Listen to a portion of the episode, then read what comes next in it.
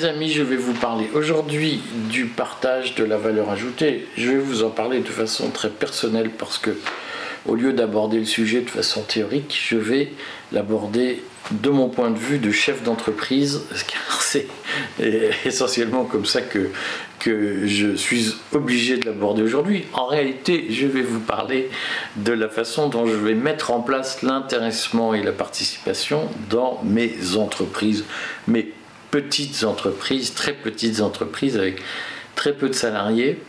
Euh, mais ça va vous permettre de mesurer ce que signifie euh, la valeur de la, le partage de la valeur ajoutée, qui est une expression très théorique. Et quand je, l'entends évoquer ce sujet dans les médias subventionnés, j'ai vraiment l'impression que qu'on parle de pot de yaourt ou de, salaire, d'augmenter les salaires, de, choses totalement anodines, alors qu'en réalité, la participation et l'intéressement ont un sens en eux-mêmes. Je vais, vous dire comment je, vois les choses. Euh, d'abord, euh, c'est mon grand fantasme, a toujours été de transformer les salariés en actionnaires. Et donc je l'ai proposé un certain nombre de fois. Et en réalité, j'ai toujours eu beaucoup de mal à y arriver. Pour une raison simple, c'est que contrairement à ce qu'on dit, lit, ou ce que disent même des gens comme François Hollande, le capital et le travail, ce n'est pas la même chose. Et c'est pas parce qu'on est un salarié, même un très bon salarié, qu'on est un bon actionnaire ou un très bon actionnaire. Euh, et ça, je sais que c'est compliqué à comprendre, mais donc moi j'ai toujours voulu faire participer les salariés au, capital, mais certains ont régulièrement refusé d'entrer dans le capital, et deux, certains ont pensé que c'était de la distribution de bonbons que d'avoir des actions. En réalité, devenir actionnaire, c'est une responsabilité parce que ça suppose de prendre des risques. Des risques pour euh, favoriser la croissance de l'entreprise. Et donc, ça fait appel à des qualités différentes de celles du salarié. Le salarié, il loue sa force de travail en échange d'un contrat de travail qui prévoit des missions et, euh, eh bien, il remplit ses missions, il exécute, comme on dit, le contrat de travail. En échange, il a un salaire.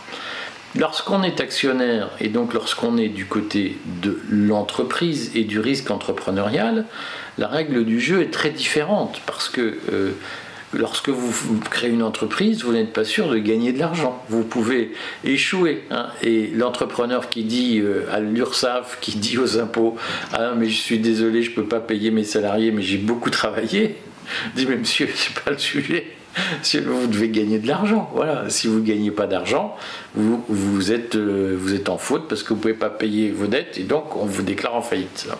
Donc il faut comprendre que euh, la différence entre le salarié et l'entrepreneur, c'est que le salarié, il est globalement sûr d'avoir son argent à la fin du mois, quels que soient les résultats de l'entreprise. Alors que l'entrepreneur, il n'est pas sûr de pouvoir se payer. Et il doit inventer des produits, il doit trouver des clients pour, faire, pour dégager du chiffre d'affaires. C'est une différence fondamentale. Et donc ce n'est pas parce qu'on exécute bien un contrat de travail qu'on est un bon vendeur ou un bon inventeur de produits, ni un bon industrialisateur de produits. Euh, et donc il y a quand même, il faut le redire, euh, une spécificité du capital. Je sais que c'est inaudible aujourd'hui, le capital c'est le mal et les capitalistes sont des salauds. Simplement, euh, à un moment donné, il faut savoir faire tourner une entreprise. Il faut sentir son marché, il faut inventer des produits, il faut euh, les commercialiser, il faut trouver ses clients, il faut aller vendre. Euh, tout ça, c'est une dynamique qui, n'est pas donnée à tout le monde et qui suppose autre chose que l'exécution d'un contrat de travail. Ça suppose une prise de risque et ça suppose une invention. je, je, prends l'exemple parce que très souvent, quand on parle d'entreprise, comme il n'y a plus d'industrie en France et que l'essentiel des entreprises sont des entreprises de, services, dans les bureaux, de services tertiaires, les gens pensent que euh, être entrepreneur, c'est être banquier ou directeur d'agence. Très souvent, les gens ne savent même pas qui est leur patron. euh, ils se disent juste que c'est le manager, que le directeur de l'usine est le patron de l'usine. Non, c'est pas comme ça. Ah, qu'importe. Euh, les gens ont une vision euh, abstraite de ce qu'est le capital et de ce qu'est la prise de risque d'une entreprise. Mais regardez votre boulanger, regardez votre fleuriste, regardez votre boucher, le gars, il a 4 ou 5 salariés, parfois 3 ou 4, 2 ou 3, hein, ça dépend.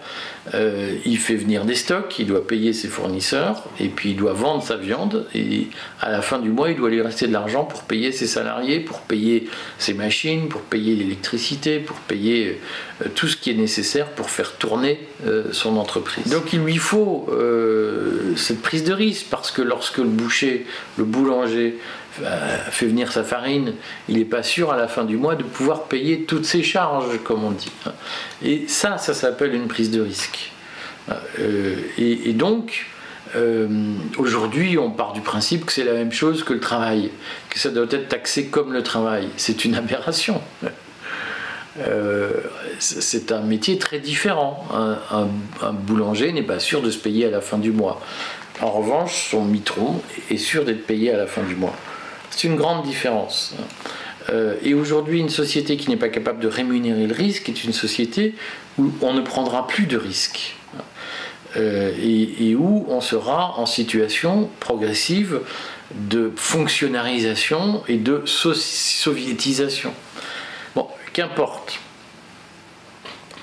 On veut faire de l'intéressement et de la participation en faisant croire aux gens que, aux salariés, que participer au résultat de l'entreprise, c'est un dû moral qui n'implique aucune forme de contrepartie. C'est-à-dire qu'on fait croire aux gens qu'ils vont devenir actionnaires et qu'en échange, ils ne devront pas fournir d'efforts particuliers. C'est un mensonge.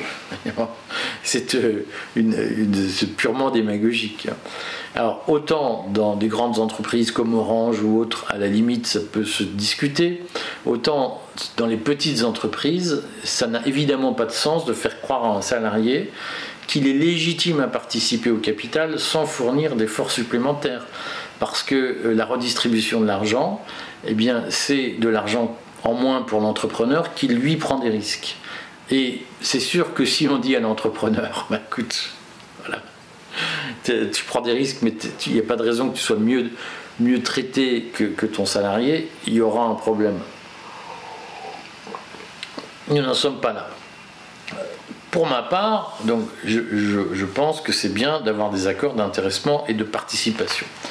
Donc je souhaite en, signer un dans l'entreprise de Tripalio notamment. Euh, pour valoriser euh, le, travail qui est fait par les salariés. et je m'en félicite. Euh, premier problème, c'est que ça fait maintenant euh, un an et demi que je suis sur le sujet, mais c'est tellement compliqué à mettre en œuvre, c'est tellement compliqué à rédiger, c'est tellement compliqué à comprendre, la législation est tellement complexe que il se trouve que le directeur général de Tripalio et docteur en droit. Moi, je suis ancien élève de l'ENA. Donc on pourrait penser que lire une loi en droit social est un truc euh, à notre portée. Eh bien non, on n'y arrive pas, c'est trop compliqué. On ne sait pas faire. Euh, et ça suppose d'intégrer des formules de calcul mathématiques qui laissent perplexe. Euh, ça veut dire quoi? Ça veut dire qu'aujourd'hui, l'intéressement et la participation, c'est une opération de lobbying qui a été menée par des cabinets d'actuaires, de conseils, de courtiers, euh, qui ont obtenu la promulgation d'une loi extrêmement complexe qui ne peut être mise en œuvre qu'avec leur service et qu'avec leur intervention. Sans leur service, sans leur intervention, il est impossible de, de, mettre, de rédiger un accord validé par les URSAF de participation et d'intéressement. Et donc, la participation à l'intéressement, son premier intérêt, c'est que ça, elle enrichit les conseils et les intermédiaires.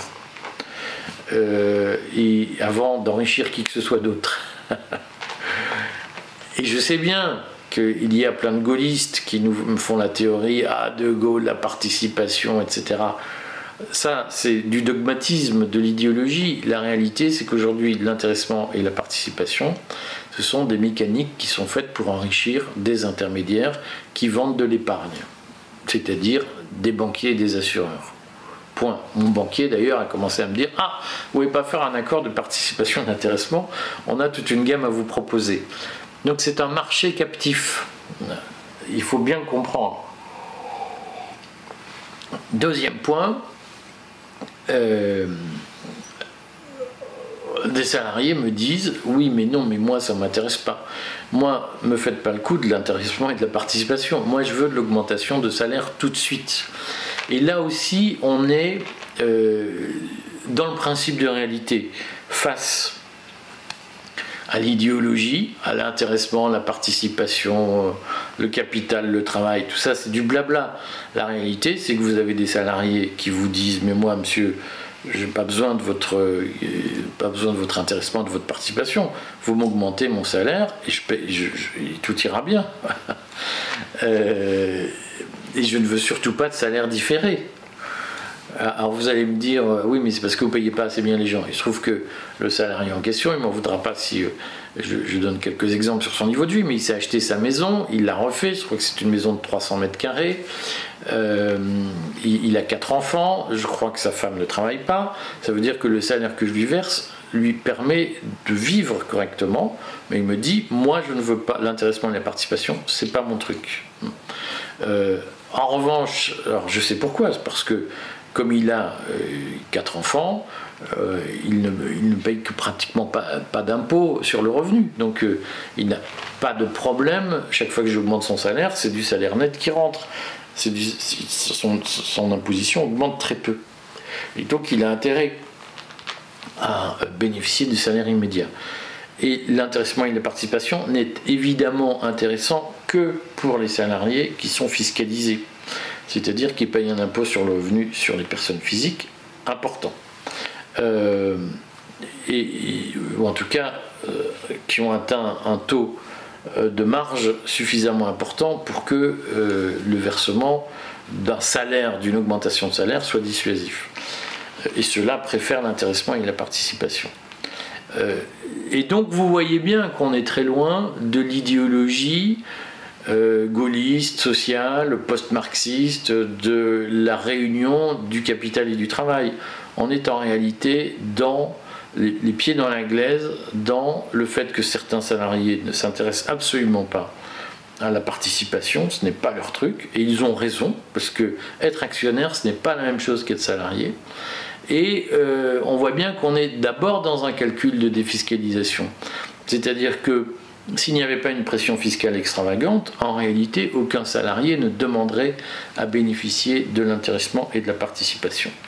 Et si le, travail rémunéré, il n'y aurait pas ce besoin de, de, retenir la plus-value. J'expliquerai ce que ça veut dire si ça vous intéresse. Et ce besoin, il s'explique. Euh, si le travail rémunéré, c'est pas parce que les salaires sont bas, c'est parce que les cotisations sociales sont trop élevées. Les patrons ne peuvent pas augmenter les salaires parce que les cotisations sociales sont élevées et les salariés veulent qu'on augmente les salaires parce que les cotisations sociales sont élevées. Et donc aujourd'hui, le problème, c'est le coût de la protection sociale qui est totalement dissuasif. Voilà. Donc, se trouve donc, je suis obligé de prendre un intermédiaire pour rédiger l'accord de participation et d'intéressement. Je vous expliquerai ce qu'il y a dedans. Euh, mais il y a un vrai sujet dans la rédaction, c'est comment ne pas se faire aligner par les URSAF. Et là aussi, si vous voulez, vous vous dites, mais c'est pas mon métier, de, rédiger des accords d'intéressement. Il y a une loi hyper compliquée à appliquer, mais j'ai comment envie de m'y coller. Mais si je m'y colle mal, je vais me faire aligner par les URSAF. Et la bureaucratie, la protection, la solidarité. Vous êtes dingos les mecs. Vous comprenez bien que vous faites tout pour qu'on n'ait absolument pas envie de faire participer les salariés. Je vous tiens au courant de la suite.